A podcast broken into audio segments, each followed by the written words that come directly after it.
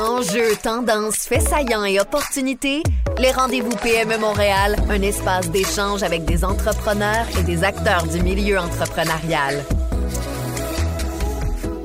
Bonjour à tous, bienvenue à ce deuxième rendez-vous de cette série mensuelle qu'on appelle tout simplement les rendez-vous PME Montréal. Je m'appelle Marc-André Carignan, je suis chroniqueur en politique et affaires municipales ici, notamment dans, le Grand Montréal. Et je vous rappelle rapidement le concept de ces rendez-vous. C'est vraiment très, très simple. Ce sont des rendez-vous où on parle d'actualité, mais évidemment avec un focus très précis qui est celui, comme le mentionnait M. Rabouin dans son introduction, celui de la relance euh, de Montréal. Euh, parce que, bon, on le sait, malgré la vaccination, malgré le fait qu'on commence à avoir un peu de lumière au, bout du tunnel, on n'est pas encore sorti du bois. D'ailleurs, je vais toucher du bois, j'en ai plein autour de moi pour qu'on revienne à une certaine normale, peu importe ce que normal veut dire, euh, euh, disons, rapidement. Euh, mais il y a encore beaucoup d'efforts à faire et c'est un peu à ça que sert la série de PME Montréal, c'est de voir comment des entrepreneurs ou des gens qui travaillent près des entrepreneurs comme PME Montréal entrevoient les prochains mois, les prochaines années pour une relance efficace et durable du centre-ville de Montréal. C'est un rendez-vous qui est diffusé en direct, alors vous êtes peut-être en train de nous écouter là sur votre ordinateur, votre téléphone ou autre. Alors je vous salue si vous nous écoutez en direct et peut-être aussi en rattrapage parce que le rendez-vous est disponible euh, suite au direct euh, en balado diffusion. Il y aura également du contenu extra qui sera diffusé via l'infolettre de PME Montréal. Donc, euh, n'hésitez pas si dans la prochaine demi-heure, vous avez des questions, vous voulez intervenir d'une façon ou d'une autre avec nos invités, ben, envoyez-nous vos questions dans la zone de clavardage, le chat, et nous allons tenter, après le rendez-vous en direct, d'y répondre avec nos invités. Et donc, ce contenu extra sera enregistré par la suite et envoyé via l'infolettre de PME Montréal. Donc, évidemment, on vous invite à vous abonner euh, à cette infolettre. La thématique d'aujourd'hui, la relance du centre-ville. Vous allez me dire que c'est un sujet qui est très vaste. Effectivement, je pense qu'on aurait pu en parler pas mal toute la journée. Euh, on va évidemment cibler certains angles qui risquent de vous toucher, en tout cas, on l'espère. Euh, centre-ville qui a fait couler beaucoup d'encre ces derniers mois, hein, on le sait. Euh, centre-ville, euh, certains l'ont surnommé le centre vide. Euh, certains disent que c'est déserté, tout ça. Est-ce que c'est véritablement vrai? Est-ce qu'on est dans les légendes urbaines? Bref, on va en discuter avec nos invités. Reste que Montréal, c'est le cœur de la métropole, c'est le cœur du Québec, en fait. Euh, et, d'un point de vue économique, c'est extrêmement important. Et partout dans le monde, les métropoles ont été touchées par la COVID. Euh, mais on va voir, comme M. Rabouin le disait en introduction, est-ce que ça a été moins euh, intense à Montréal? Nos invités pourront nous le confirmer. Je vous les présente à l'instant. Donc, tout d'abord, directeur général de Montréal Centre-Ville, Glenn Castagnera est avec nous. Bonjour, Glenn. Bonjour. Merci, merci d'être là. Et également Christian Perron, directeur euh, général de PME euh, Montréal, section Centre-Ville. Bonjour Christian. Bonjour, comment vas-tu? Bonjour. Très bien, mais merci d'être avec nous aujourd'hui. Euh, tout d'abord, on peut peut-être y aller avec un, un état des, des, lieux. Actuellement, au moment où on se parle, printemps 2021, euh, ça ressemble à quoi le centre-ville? Parce que comme je le disais en introduction, on a entendu tellement de choses sur le centre-ville, puis que c'est vide ici et ça. Puis moi-même, je me suis promené cet été, puis je mon Dieu, il y a plus de monde que j'aurais pensé parce que le message qui a été véhiculé, notamment dans les médias, c'est qu'il se passe plus rien au centre-ville. Bref, euh, Glenn, allons-y tout d'abord peut-être d'un point de vue commercial, euh, Sainte-Catherine ou autre. On, on a-tu un commerce sur deux qui est fermé actuellement? Est-ce que ça a été l'hécatombe ou c'est pas le cas du tout? Non, on est bien loin de l'hécatombe, mais il faudrait quand même pas se mettre des lunettes roses et prétendre que tout va bien. Mais on, on, est quand même confronté à une pandémie. Il manque près de 300 000 travailleurs en ce moment au centre-ville. Il manque près d'11 millions de touristes. Il manque aussi près de 120 000 étudiants. Euh, c'est sûr que ça laisse des traces. Mais on est bien loin de l'hécatombe que plusieurs aimeraient ou souhaiteraient voir, là, euh, à savoir pourquoi, mais aimeraient bien voir au centre-ville. On s'en tire somme toute bien. J'aime dire que le centre-ville est en hibernation, mais une hibernation pas mal active. Euh, elle est. Euh, parce que on, quelques chiffres intéressants, là, on parlait de la rue Sainte-Catherine. Euh, on parle d'un achalandage au mois de février seulement, qui a été le mois le plus froid de l'hiver. Entre Guy et Saint-Urbain, on parle d'environ 1,4 million de passages. Pour ceux qui nous écoutent, 1,4 million de personnes, c'est l'équivalent des trois plus grandes villes du Québec, à l'exception de Montréal, euh, sur un petit tronçon de rue. Alors, euh, si ça, c'est le désert, montrez-moi c'est quoi une rue achalandée. Ça ressemble à quoi les taux d'inactivité en ce moment, là, si on y va plus concrètement que des chiffres? Bon terme, taux d'inactivité assez élevé, principalement dans les tours à bureaux. Quand on parle du commerce, là, je vais faire abstraction des bureaux eux-mêmes, euh, mais si on parle des commerces, bien sûr, ceux qui dépendaient exclusivement des travailleurs sont ceux qui en arrachent le plus. Et on parle ici, bien sûr, de taux d'inactivité et non pas d'inoccupation. Plusieurs d'entre eux sont justement en hibernation. Euh, ils ont fermé euh, temporairement leur commerce et prévoient réouvrir. Donc, on est près des 40% J'y vais de mémoire, là. Euh, et ensuite, pour ce qui est du euh, brique et mortier pignon sur rue, euh, on est en dessous des 20% ce qui est quand même impressionnant dans la mesure. En temps normal, je serais très inquiet. Il faut pas oublier qu'il y a encore une fois une pandémie qui a forcé la fermeture de plusieurs d'entre eux.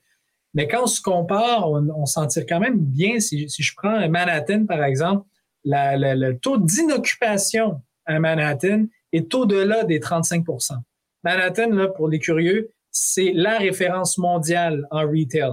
Alors, euh, on s'en tire bien pour plein de raisons que j'ai bien hâte d'explorer avec vous. Mais euh, alors, euh, c'est très prometteur pour la. Ben, parmi ces raisons, Christian, est-ce que, selon vous, est-ce que, les programmes gouvernementaux, on sait qu'il y a eu de l'aide de l'État à, différents niveaux. Est-ce que ça pourrait être une des raisons qui explique qu'on s'en sort peut-être pas si mal? Les programmes gouvernementaux ont, fonctionné? Ben, en fait, je dirais qu'il faut se rappeler qu'avant tout, les employeurs ont une responsabilité civile. Ils protègent leurs employés et ils leur demandent de ne pas être ici ce qui veut dire que dans les, je parle des tours à bureau, beaucoup évidemment, ce qui veut pas dire que les travailleurs veulent pas être ici. Euh, et je vous dirais que pendant la pandémie, on a été assez surpris de voir le nombre d'entrepreneurs, de promoteurs qui en ont profité pour soumettre des nouvelles idées, des nouveaux projets, des restaurants, des commerces de détail, des entreprises technologiques. Donc, je suis, je suis assez content de voir qu'est-ce que, qu'est-ce que je vois puis j'entends. Dans mon propre immeuble, en fait, il y a, eu trois nouveaux euh, locataires dans les, dans les, six derniers mois. Euh, pour moi, c'est un, un signe assez intéressant. Euh, puis évidemment, on parle beaucoup des coworking. Euh, je pense que ça va être une façon d'occuper le centre-ville. Euh, ceux que je connais vont bien, ils sont pas mal occupés. Puis euh, il y a des gens qui me disaient dans certains euh, coworking nichés qu'il y aura peut-être plus 100% euh, des travailleurs de l'entreprise qui vont être là tout le temps, mais ils vont, peut-être être là 50% du mhm. temps. Puis il va peut-être y avoir deux fois plus de, de firmes qui, qui vont les occuper. Pour les programmes Marc-André, écoute, on a reçu 2300 états financiers l'année dernière. Euh, on a appuyé financièrement tout près de 1200 compagnies pour 41 millions d'aides. Ça, c'est les fonds PME Montréal. Et j'en profite pour remercier le gouvernement fédéral, le gouvernement provincial, la ville de Montréal. Je pense qu'on a eu un, bon partenariat. Ça a bien fonctionné. Puis savez-vous quoi? On a écouté, tout le monde pendant, pendant des semaines, pendant des mois. Et puis, euh, ils sont meilleurs que, qu'on le pense. Ils vont mieux qu'on le pense. Les entrepreneurs, ils se battent tout le temps. Alors, euh, les programmes ont joué leur rôle. Puis j'ai arrêté de compter les entrepreneurs qui m'ont dit, Christian, gouvernement fédéral paye mon loyer, les salaires de mes employés, PME Montréal compense euh, les frais fixes qui ne sont pas couverts dans les autres programmes. Pourquoi je fermerais? Donc, euh, les programmes ont joué leur rôle. on ne devait pas être ici pour des raisons sanitaires. Mm-hmm je pense qu'on va être en, très bonne, très bonne position. Puis je pense qu'on arrive à les limites des, programmes financiers. Puis le meilleur financement dans le futur, ça va être un client. Alors, euh, je pense qu'on va y arriver bientôt.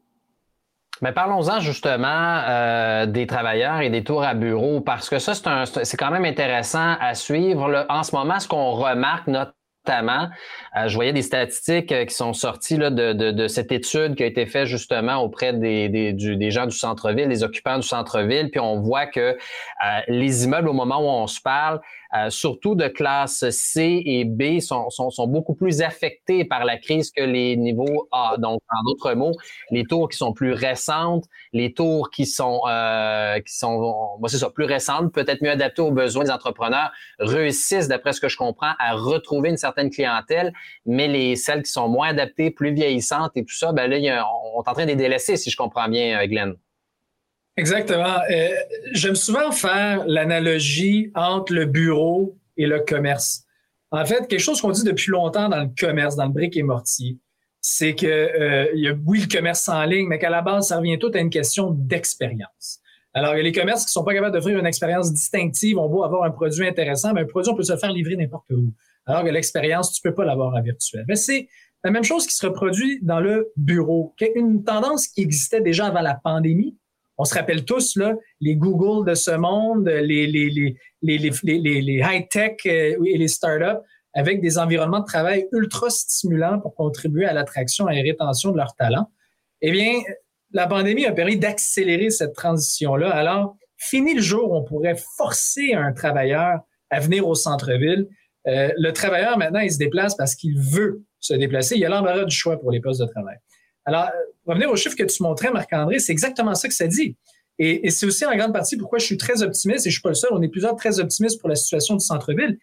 Les bureaux qui se vident sont les bureaux de catégorie C. Pour ceux qui nous écoutent, catégorie C, là, c'est la plus basse gamme. Alors, pas de service, pas rénové, de mauvais état. Euh, et ce parc-là représente seulement 5% du parc immobilier du centre-ville. C'est minuscule.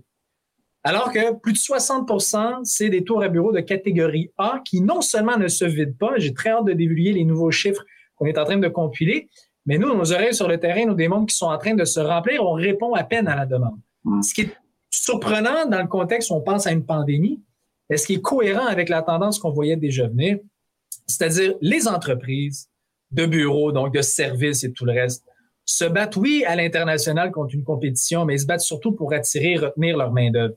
Et la main-d'œuvre, ce qu'elle a besoin, c'est d'être stimulée tant dans la rue que dans leur milieu de travail. Et euh, c'est ce que ça démontre et ça, augure très bien. Donc, si vous êtes, moi je dis toujours tout de suite, si vous avez un bureau en ce moment, votre bail arrive à échéance, là, commencez à vous poser la question. Euh, que vous soyez au centre-ville ou ailleurs, je suis biaisé, bien sûr, pour le centre-ville, mais que vous soyez ailleurs, c'est commencer à vous poser la question, est-ce que mon bureau est stimulant? Est-ce que j'ai besoin d'un grand bureau? Il y a beaucoup d'entreprises qui réduisent leur superficie. Mais surtout, est-ce que c'est stimulant? Vous n'avez pas besoin nécessairement d'avoir une cuisine dans le bureau. Mais si vous n'avez pas dans votre bureau, est-ce que vous avez une offre alimentaire intéressante à l'entour? Est-ce qu'il y a des espaces verts, des lieux de rencontre? Est-ce que c'est facilement accessible? On pourrait s'éterniser là-dessus, mais c'est ça qu'on voit venir et qu'on voit s'accélérer. C'est fort intéressant de voir l'impact réel sur le terrain au centre-ville. D'ailleurs, vos commentaires sont en train d'être confirmés, du moins par certains, certaines personnes qui nous écoutent. Je vois quelqu'un, Marc Adam, qui nous dit, ben oui, j'ai 100 nouveaux employés dans mon building aussi depuis les derniers mois. Donc, il semble y avoir, ça semble confirmé par certaines personnes. Euh, Christian, euh, justement, euh, parlons-en un peu parce que le télétravail, bon, Glenn l'a évoqué, on peut plus, ça va devenir difficile des fois peut-être d'amener des gens au centre-ville. Maintenant, on a réalisé, on a peut-être même pris goût au fait de ne plus se taper le trafic, la congestion le matin. C'est une heure de plus, puis euh, le matin et le soir que je peux avoir avec ma famille ou pour aller courir ou faire autre chose finalement. Euh, comment on entrevoit, parce que évidemment, le, choc de la pandémie actuellement, on, on le ressent peut-être pas à 100% parce qu'il y a des tours à bureau, par exemple, qui avaient des baux signés pour 5 ans, 6 ans, 7 ans. Mais la journée où ça va se terminer, le, le, bail, est-ce qu'on s'attend à ce que euh, les entreprises prennent autant de pieds carrés? Est-ce qu'on s'attend, euh, bon, euh, je pense, je sais, je pense que c'était vous, Christian, tantôt, qui avait dit, ben, peut-être qu'il n'y aura pas un retour à 100% au bureau. Il va peut-être avoir de la rotation, trois jours semaine, deux jours à la maison. Parce que c'est vrai que des fois, on n'a pas besoin d'être 100% du temps au bureau euh, pour être efficace. Donc, comment on entrevoit ça? Est-ce qu'on risque finalement d'avoir des pieds carrés de trop au centre-ville ou pas? D'abord, euh, félicitations, Marc Adam. Euh, on se connaît depuis des années, puis euh, il a amené une entreprise de quelques employés à 100 employés. Alors, il incarne tout à fait le genre d'entrepreneur qui développe notre centre-ville. pour ta question, Marc-André, moi, je trouve ça fascinant. On fait des focus group avec nos clients, nos entrepreneurs, et on leur dit, pourquoi tu es ici? Pourquoi, pourquoi tu as fondé ta business? Pourquoi tu as loué des locaux ici? Puis ils sont quelque part un petit peu les otages du talent qui veulent brasser des idées au centre-ville, live, work and play. Puis c'est un peu difficile de faire ça complètement en, télétravail. Euh, il y a des entrepreneurs qui ont déménagé euh, de région à l'extérieur de Montréal parce qu'ils me disaient je peux pas recruter, ça me prend du staff qui veut qui veut l'expérience au centre-ville. Euh, c'est beaucoup beaucoup des jeunes d'ailleurs. Euh, alors, euh, je pense que le, brassage d'idées euh, va ramener tout le monde en ville. Je voyais Jamie Dimon de, Chase Manhattan qui dit Aussitôt que j'aurai la chance d'aller serrer la main de mes clients, sauter dans un avion, je vais le faire. Je pense qu'il y a plein de monde qui vont faire ça. Et je lisais il n'y a pas tellement longtemps, en fait, j'écoutais un, vidéo YouTube de Linda Gratton, qui est une experte du London School of Economics dans le télétravail. Elle nous rappelait que l'espace bureau, c'est un espace dédié au travail. C'est pour le travail. La maison, c'est le nombre de personnes qui habitent multiplié par les activités, par les enfants et le travail. Ça a ses limites. Puis je pense que 14 mois plus tard, les gens comprennent que ça va être utile dans certains cas, mais que ça va être, euh, ça va être vraiment important de retourner à euh, chercher le maximum des interactions entre les entrepreneurs, les employés. Euh, on est fait pour être connecté. Je voyais aussi Edward Gleaser, qui est un prof de, Harvard, euh, qui disait l'avenir des villes, c'est les petites firmes avec des gens brillants connectés sur le monde. C'est tellement Montréal. Donc, les gens risquent de revenir, risquent peut-être de partager avec un peu de télétravail. Euh, Glenn, après ça, il faut se demander quel type d'espace à bureau, quel type d'espace les employés vont espérer recevoir. Encore là, euh, on a des chiffres sur le sujet. Là. Euh, on voyait entre autres que les aires ouvertes sans cloison des cubicules, oui, mais avec des cloisons, des cubicules, ça pouvait être intéressant. On a un graphique voilà à, à présenter. Donc, quel type d'espace pour ceux qui nous écoutent en ce moment, qui disent moi je veux ramener mes employés au centre-ville, mais on espère quoi finalement dans les espaces de travail? Avec ce graphique à l'écran, on commence à avoir quelques euh, réponses. Pour ceux qui sont en balado, essentiellement, ce qu'on dit, c'est que les gens, on a un gros pourcentage, un 36% des gens qui euh, veulent des aires ouvertes avec cloison ou des cubicules. 30% donc presque un tiers des répondants disent moi j'aime ça le bureau fermé avec une porte donc à être seul finalement et un 25% qui dit ben, des aires ouvertes pour le coworking ou autre sans cubicule, sans cloison. Donc c'est quand même assez partagé finalement. Euh, il faut avoir des espaces polyvalents pour euh, tous les goûts si je comprends bien. Hmm. Absolument. Euh, Marc-André, la première chose qui, est importante de retenir, c'est que ça, c'est des données générales qu'on a très importantes pour chacun des employeurs, les entrepreneurs qui sont ici avec nous, c'est posez-là la question à votre staff. Ils vont vous le dire.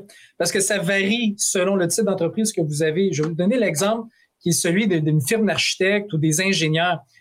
C'est des, des emplois à valeur ajoutée. Alors, on fait travailler le cerveau, le talent, et on a toujours besoin d'un breakout room. Hein. Excusez-moi pour l'anglicisme, mais c'est des équipes ad hoc qui vont s'attaquer à un problème. Donc, chacun va se disperser dans son coin, réfléchir et ensuite se regrouper, régler un problème et ensuite se redisperser. Alors, euh, alors que si vous êtes, euh, je sais pas moi, une agence marketing ou si vous êtes, euh, et j'en passe là, peut-être que le bureau individuel est plus approprié. Alors, il n'y a pas de one size fits all. tout comme en affaires, là, vous allez devoir vous, adapter. Alors, posez-là la question. Mais ce qui est intéressant, c'est que il y a très peu de chances, surtout si votre bureau a plus de 10 ans, qu'il est adapté à la réalité. Moi, j'en fais partie. Là, vous voyez derrière moi, mon bureau, il y a plus de 20 ans. On est nous-mêmes déjà en réflexion pour moderniser notre bureau euh, pour répondre aux besoins de nos employés. Une chose est certaine, il faut que l'espace soit stimulant, il faut que l'espace soit flexible. Euh, tu mentionnais, Marc-André, les intentions de retourner au travail, puis les gens qui veulent travailler à distance. Deux chiffres intéressants qui, moi, m'ont marqué. Avant la pandémie, on retourne à 2018, là, on avait une moyenne, les, les travailleurs nous disaient qu'ils souhaitaient travailler à distance environ 20, 10 à 20% du temps. Alors, ça dépend de l'étude qu'on a aujourd'hui, mais si vous regardez les chiffres aujourd'hui, on est sensiblement à la même chose. C'est 10 à 20% du temps que les gens ont l'intention de travailler à distance. Alors, tout ce que la pandémie a fait, c'est accélérer cette transformation-là parce que pré-pandémie, on se rappelle, c'est toujours le slacker qui allait travailler à distance et les travailleurs y étaient au bureau et comme employeurs, on résistait. La pandémie nous a démontré que c'est possible, la flexibilité. Alors, ce qu'on peut s'attendre, c'est des lieux de travail qui vont permettre cette flexibilité-là. Et euh, donner une bonne, une bonne idée, c'est le choix de Cossette, qui reste au centre-ville, mais qui déménage, mais qui déménage chez WeWork, qui occupe deux, deux ou trois étages, je me souviens plus. Euh, et la raison principale était justement cette flexibilité-là, que les travailleurs puissent venir, se regrouper et se diviser. Et je termine avec, parce que tu as mentionné le, le, le voyagement. Euh, j'invite tous ceux là, qui, sont, euh, qui, sont, qui sont des fans du data d'aller lire le professeur Shamer, euh, le directeur du département de l'urbanisme de l'Université McGill ici à Montréal, qui analyse justement le phénomène depuis quelques temps, mais surtout pendant la pandémie, et qui a démontré et qui démontre de plus en plus l'importance de ce voyagement-là. C'est sûr que vous êtes pris dans votre auto pendant deux heures, c'est pas le fun. Mais euh, anecdotiquement, il se prend lui-même un exemple, et je vais vous prendre moi un exemple. J'habite à 15 minutes du bureau. La marche entre la maison et le bureau est thérapeutique, essentiel pour cette déconnexion-là. Euh, et sans oublier que de travailler à distance, ça veut pas dire travailler de la maison, c'est travailler du café, de la bibliothèque, du restaurant, de chez son client euh, ou, de chez un, collègue ou quoi que ce soit. Alors, c'est ça qu'il faut garder en tête comme flexibilité. moi, j'ajouterais faire confiance à nos entrepreneurs qui sont souvent euh, en avant de la parade euh, sur ça. Et, pendant la crise, ils ont parlé à leurs employés, puis ils sont en train d'examiner qu'est-ce que c'est la suite des choses. Puis je vous dirais, euh, moi, mes collègues dans le réseau de PME Montréal, euh, on est 140, puis on parle, on parle à nos entrepreneurs, puis souvent, ils sont un an, deux ans en avant, en avant de la parade avec nous. Puis moi, j'ai totalement confiance en leur jugement, puis leur euh, capacité d'adaptation. C'est ce qu'ils font. Ils identifient des opportunités avant tout le monde, puis ils s'ajustent pour, pour, pour les combler ça va être la même chose pour l'aménagement du bureau, l'aménagement du, travail. Euh, puis c'est pas euh, c'est pas la pandémie qui va qui va changer ça. Puis j'ai envie de vous parler de Neil Ferguson, qui est un historien que j'aime beaucoup. Euh, il dit les gens oublient. Les gens ont oublié la grippe espagnole de 1914, la grippe asiatique de 1957-58, à New York, 1832, euh, 1849, le choléra, la fièvre jaune en 1870. C'est pas la première fois qu'il y a des pandémies. Puis les gens sont toujours revenus dans les centres-villes parce que c'est des lieux de convergence, des lieux pour euh, brasser les idées. Puis euh, je suis comme Glenn, moi, je, suis vraiment optimiste sur qu'est-ce qui s'en vient. Puis la seule chose permanente, c'est le changement. alors, il va, y avoir d'ajustements, mais, mais je pense que très, euh, très optimiste sur ce qui s'en vient. Les gens vont s'adapter. Oui. Ben d'ailleurs, ça me, ça me permet, si on regarde d'un point de vue peut-être un peu plus commercial, c'est drôle parce que la, la, la, question que j'avais le goût de vous poser, on se la posait bien avant la pandémie. Pourquoi les gens reviendraient au centre-ville? Par exemple, on a beaucoup parlé des espaces à bureaux. D'un point de vue commercial, euh, qu'est-ce que parce que justement, on se la posait avant la pandémie. Comment attirer les gens au centre-ville? On, on dirait que la pandémie fait qu'on se la pose encore plus cette question-là. Est-ce que, euh, d'un point de vue commercial, Glenn, il faut se réinventer? Si oui, comment euh, à ce niveau-là? Alors, euh, c'est une excellente question. Puis il y a plusieurs études qui, puis on, on se la posait même avant la pandémie. Pourquoi est-ce que les gens se déplacent? Tout comme pourquoi est-ce que les gens se déplacent ou devrais se déplaçaient dans des centres d'achat parce qu'ils ferment les uns après les autres? Pourquoi est-ce qu'on va au restaurant et pourquoi est-ce qu'on paye 150 dollars pour un plat au restaurant alors qu'on peut aller à la cafétéria ou même au marché pour se le faire soi-même? Alors, l'élément principal et transversal, c'est l'expérience. C'est la première des choses. C'est euh, une expérience qui ne peut être répliquée ailleurs et ça prend des conditions gagnantes, l'architecture, la concentration et l'offre commerciale qui ne peut être répliquée ailleurs. Mais d'abord et avant tout, c'est aussi la proximité et l'accessibilité on le sait, Montréal, le centre-ville, surtout en ce moment, c'est difficile euh, de s'y rendre avec les chantiers et tout le reste, mais ça demeure le pôle le plus accessible au Québec. Parce que vous faites à peu près n'importe où et débarquer n'importe quelle ligne de métro, n'importe quelle façon, et vous y arrivez. Et l'avenir est encore plus intéressant quand le REM, le REM va être complété, accès à l'aéroport directement, plus un peu plus vers Alors, l'accessibilité est là. Mais c'est surtout la concentration. Et ça, c'est quelque chose que, qu'on ne peut pas répliquer. Il y a, et, son nom m'échappe, je le regrette, mais il y a un grand euh, philosophe américain qui disait Mais bon Dieu, pourquoi est-ce que les gens accepteraient d'aller vivre à Chicago, au centre-ville de Chicago, au centre-ville de New York, dans une ville sale et euh, où les loyers coûtent trop cher? Et bien d'abord et avant tout, c'est parce que les gens aiment être proches les uns des autres. Et euh, c'est drôle à dire avec une pandémie, puis on dit non, moi j'aime pas ça, j'aime ça être seul. Mais cette congrégation des gens et tous ceux qui ont été à Times Square ou tous ceux qui ont été au centre-ville, même pendant la pandémie, avoir des centaines de milliers de personnes qui déferlaient sur les trottoirs, de voir de la vie. Et l'humain mhm. l'était, est et demeurera humain. Alors, euh, ce contact humain-là, cette proximité, il n'y a rien qui, qui remplace ça. Et, euh, et c'est la même logique aussi pour les entreprises, parce qu'on parle du commerce de détail, restauration et tout le reste, les musées, cette grande concentration-là. Mais est-ce que des éléments, est-ce qu'il y a des éléments à, transformer dans le centre-ville, dans la mesure où euh, c'est drôle parce que j'ai vu beaucoup de textes passer pendant, surtout au début de la, pandémie, euh, mais encore aujourd'hui, des, sur des blogs d'urbanisme, d'architecture qui disaient c'est le moment de réinventer notre centre-ville, ça ne sera plus jamais pareil. Puis il y avait des gens qui étaient très très optimistes que ça allait amener une économie plus circulaire, puis que bref, ça, la pandémie allait changer le monde. Je suis pas certain, j'en suis sceptique un peu. Oui, ça va peut-être changer quelques éléments, le télétravail et autres, du moins à temps partiel. Mais est-ce qu'il y a des éléments, selon vous, Christian, euh, qui doivent être transformés fondamentalement au centre-ville?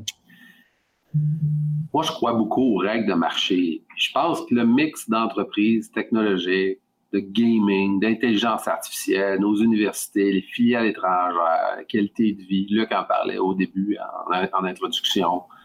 Euh, la capacité de vendre en dollars US avec des structures de coûts montréalaises rend Montréal très compétitif. Puis ça, c'était vrai, c'est vrai, puis ça va être vrai. Puis on a, euh, on parlait de l'écosystème. Hein? Écoutez, euh, PME Montréal va avoir beaucoup de programmes d'aide financière bien capitalisés. Puis on travaille jamais seul. On travaille avec les autres membres de l'écosystème, Développement économique Canada, EDC, BDC, les groupes d'anges, les firmes de capital de risque, Investissement Québec, la Ville de Montréal. C'est beaucoup de, c'est beaucoup d'outils de développement, puis c'est un beau contexte. Moi, je pense que la table est mise pour que Montréal soit une plateforme euh, incroyable pour développer, commercialiser des produits, attirer du talent étranger. Donc, euh, c'est toujours pire. Les problèmes ont l'air toujours plus graves avant qu'on les règle. Puis là, on a une pandémie, c'est sûr qu'on ne fonctionne pas normalement. Mais les fondamentaux de notre ville vont être les mêmes dans deux, trois, quatre mois. Et je suis pas certain qu'on va changer tant de choses que ça après. On va, on va s'ajuster à nos travailleurs puis aux opportunités de marché, mais je suis un petit peu moins de l'école de pensée où il va y avoir beaucoup, beaucoup, beaucoup de changements. Puis encore là, je fais confiance à nos entrepreneurs qui vont s'ajuster. Mais d'ailleurs, vous avez ouvert la porte, parlons-en parce que euh, rapidement, il nous reste plus beaucoup de temps, mais pendant la pandémie, vous avez été là pour supporter des entrepreneurs, supporter, en fait, vous avez géré certains programmes euh, gouvernementaux pour aider les entrepreneurs sur le, sur le terrain. Et là, il y a certains programmes qui vont se terminer dans les prochains mois, mais vous allez rester, vous avez quand même 11 programmes chez PME Montréal pour soutenir et continuer à soutenir les entrepreneurs? Ça va de quoi à quoi? Qu'est-ce que vous pouvez nous dire rapidement là-dessus? Écoutez, on va avoir euh, notamment l'enveloppe dont, euh, euh, notre, notre élu parlait tout à l'heure, avoir de l'aide pour nos commerçants. alors ça, ça va être annoncé dans, les, dans, les prochains jours, les prochaines semaines. Mais on a le Fonds PME Montréal qui nous permet de prêter de l'argent jusqu'à 300 000 Fonds local de solidarité jusqu'à 100 000 puis on n'est jamais seul. On travaille avec les collègues que j'appelle affectueusement la, cavalerie. Euh, alors, euh, c'est encore là. Alors, on est bien capitalisé. Il n'y a pas de souci. Là. On, va être, on va être là pour la reprise. Euh, alors, moi, j'ai envie de dire à, nos, à nos restaurateurs, soyez prêts. Parce que nos travailleurs, je pense qu'ils ont hâte de revenir au centre-ville. Ils ont le goût du centre-ville. Euh, alors, amenez pas vos lunchs. On a des bons restaurants, revenez en On va juste espérer que le gouvernement puisse ouvrir les salles à manger un jour. Euh, Glenn Castagnera, euh, rappelez-moi, vous représentez combien de gens au centre-ville déjà? 4000 places de, 4000 entreprises, 8000 places d'affaires. plusieurs d'entre eux, on a plus d'un. Et donc, c'est ça, près de 300 000 travailleurs, une trentaine de sièges sociaux. Et là, qu'est-ce que vous prévoyez? Excusez-moi, mais je dois le dire, aussi le plus grand pôle culturel institutionnel. Les musées, des 20, des, des, douzaines de musées euh, et de lieux de diffusion culturelle aussi. Et là, qu'est-ce que vous prévoyez justement auprès de tous ces gens-là, concrètement, dans les prochains mois pour relancer? Puis là, en plus, si vous êtes arrivé en plein milieu de la... un nouveau poste, il faut relancer le centre-ville. Euh, c'est quand même tout un défi que vous êtes lancé, que vous venez d'arriver euh, il y a quelques mois à, Montréal centre-ville. Mais concrètement, qu'est-ce que vous prévoyez pour rendre Montréal, ramener ce centre-ville vivant, vibrant, euh, pour les commerçants que vous représentez, justement. En effet. Et, tu dis, je, suis arrivé en connaissance de cause. Alors, c'est sachant très bien qu'il y a un grand travail à faire à court terme. Et on, pourrait s'en parler longuement, mais à court terme, c'est d'animer, faire vivre le centre-ville. Dans le fond, on se parle depuis tantôt de l'importance de l'expérience et euh, aussi de, l'importance de bien communiquer aussi la réalité versus les perceptions. Alors, ce qu'on fait, première des choses, c'est rétablir les faits. Alors, vous allez me voir un peu partout. À chaque fois qu'on va dire que le centre-ville est mort, désert ou euh, abandonné, ben, on va rétablir les faits tout de suite. Mais c'est d'assurer que on a une année transitoire en ce moment, n'est-ce pas? Jusqu'à la réouverture de toutes les entreprises. On peut s'entendre que la relance, là, elle va commencer en 2022. Mais ici, c'est de préparer cette relance-là, donc de faire le pont en offrant une expérience à tous les visiteurs. Donc, tous les efforts que les entreprises vont mettre à l'intérieur de leurs établissements, nous, on met à l'extérieur. Qu'est-ce que ça veut dire concrètement? C'est de l'animation, de l'aménagement, de l'embellissement et de la mise en valeur de tout le territoire du centre-ville élargi. Là-dedans, on a créé une alliance avec le partenariat du quartier des spectacles et l'ensemble des SDC du centre-ville, euh, du centre-ville élargi ici, le Vieux Montréal, le village, le quartier latin, pour vraiment offrir aux visiteurs qui, on l'aime rappeler, ont visité les forêts du Québec, tout ce qu'on a à offrir, mais qui viennent redécouvrir la forêt urbaine du centre-ville de Montréal et euh, donc de vraiment offrir une expérience à nos visiteurs.